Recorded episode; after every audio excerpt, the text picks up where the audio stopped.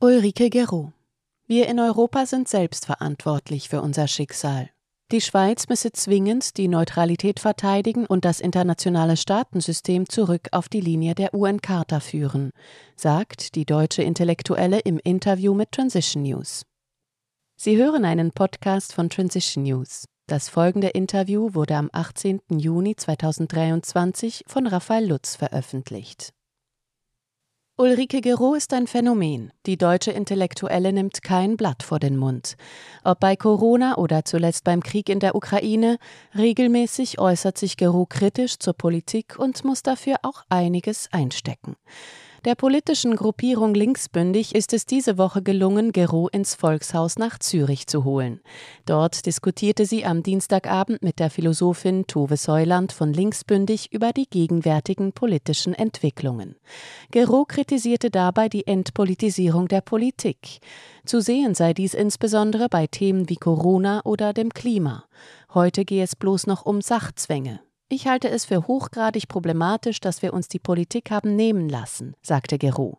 Die Buchautorin plädiert dafür, dass die Bürger wieder das Zepter in die Hand nehmen.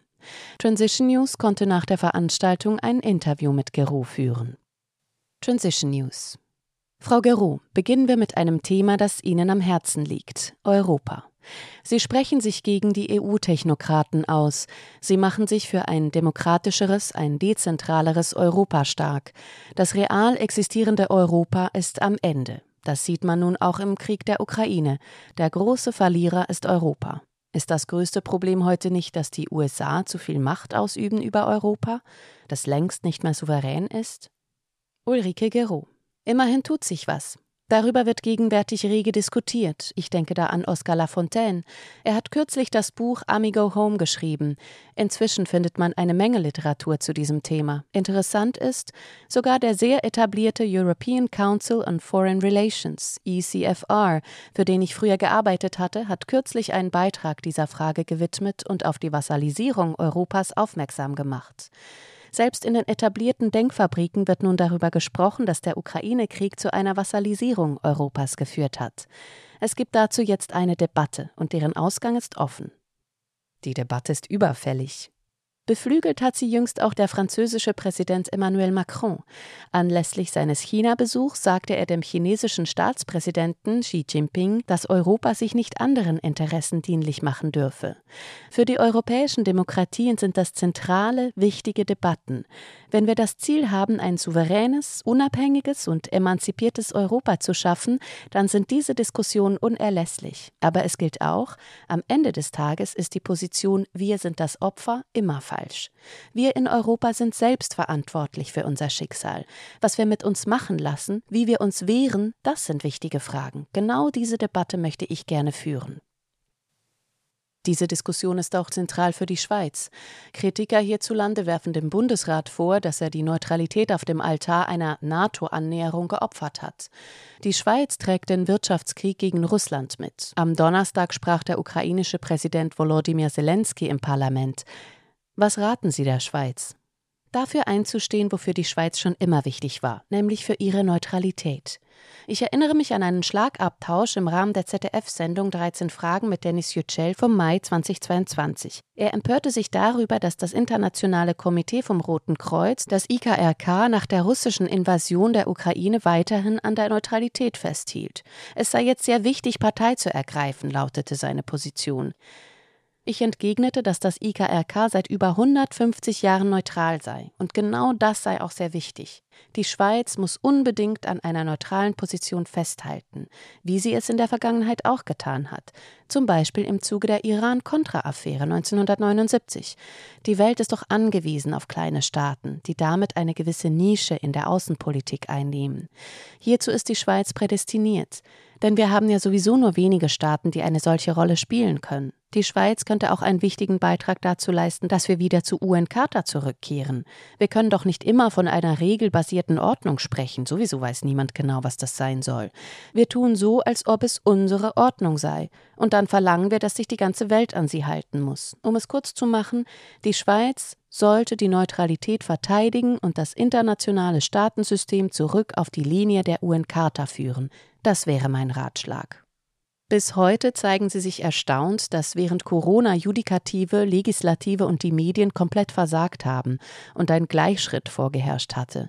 In ihrem Buch Wer schweigt, stimmt zu, zitieren sie mehrmals Julien Benders Schrift Der Verrat der Intellektuellen. Darin zeigte er, wie die Denker und Akademiker sich in der Geschichte schon immer an die Seite der Tyrannen gestellt hatten. Weshalb sind sie vor diesem Hintergrund so erstaunt über das Versagen der Intellektuellen? In der Tat haben sich auch in anderen Epochen in Deutschland sowie anderswo Akademiker als besonders empfänglich für autoritäre Schließungen erwiesen, wie wir sie in den letzten drei Corona-Jahren ansatzweise beobachten konnten. Im Nationalsozialismus etwa haben sich vor allem Ärzte die Rassentheorie anfangs zu eigen und sich damit zu Komplizen des Regimes gemacht. Ähnlich war es mit der Gerichtsbarkeit. Funktionseliten arrangieren sich meistens mit neuen Machthabern, und das gilt leider auch für Teile der Wissenschaft, Stichwort Martin Heidegger. Insofern ist Ihr Einwand berechtigt, aber gerade weil die Bundesrepublik zum Beispiel über Jahrzehnte eine intensive politische Bildung betrieben und eine große Erinnerungspolitik etabliert hatte, hat es mich dann doch überrascht, beziehungsweise das Versagen der Funktionseliten in dem Ausmaß hat mich erschreckt. Wir reden hier von den Medien, der Gerichtsbarkeit, den Universitäten und dem Wissenschaftsbetrieb und man könnte auch die Kirchen nennen. Sie alle haben zum großen Teil versagt. Das ist leider so. Das schreibe ich auch in meinem Buch. Es gab mit Blick auf die Corona-Maßnahmen eine klare Linie, die das sogenannte Volk von den Eliten trennte. War das nicht immer schon so? Beim Thema Krieg war das in den letzten Jahrzehnten zumindest in der Bundesrepublik, aber auch in Frankreich oder Italien anders. In der Vergangenheit, zum Beispiel in den 70er Jahren, betrieben auch Funktionseliten Pazifismus, Friedens- und Entspannungspolitik. Politiker wurden gerade mit diesem Thema gewählt. Olof Palme, Bruno Kreisky oder Willy Brandt zum Beispiel. Später, in den 80er Jahren, sind dann die Grünen mit dem Friedensthema groß geworden. Und die damalige Führungsriege Petra Kelly, Daniel Cohn-Bendit oder Joschka Fischer waren Akademiker. Sie machten sich für Abrüstung stark bevor sich auch bei den Grünen die Pazifismusdiskussion in den 90er Jahren dann wendete. Heißt, man kann das Ganze nicht einfach pauschalisieren. Bei ähnlich gelagerten Diskussionen wie dem Klima oder der Friedensbewegung wünsche ich mir manchmal die alten sozialliberalen Funktionseliten zurück, die Grünen der ersten Stunde oder die alten Sozialdemokraten wie Egon Bahr und so weiter. Was sie alle vereinte, sie übernahmen immer Verantwortung für Frieden, Umwelt und soziale Gerechtigkeit, erweitert auf den globalen Süden, Stichwort Entwicklungspolitik. Ich frage mich, wo sind solche Politiker eigentlich geblieben?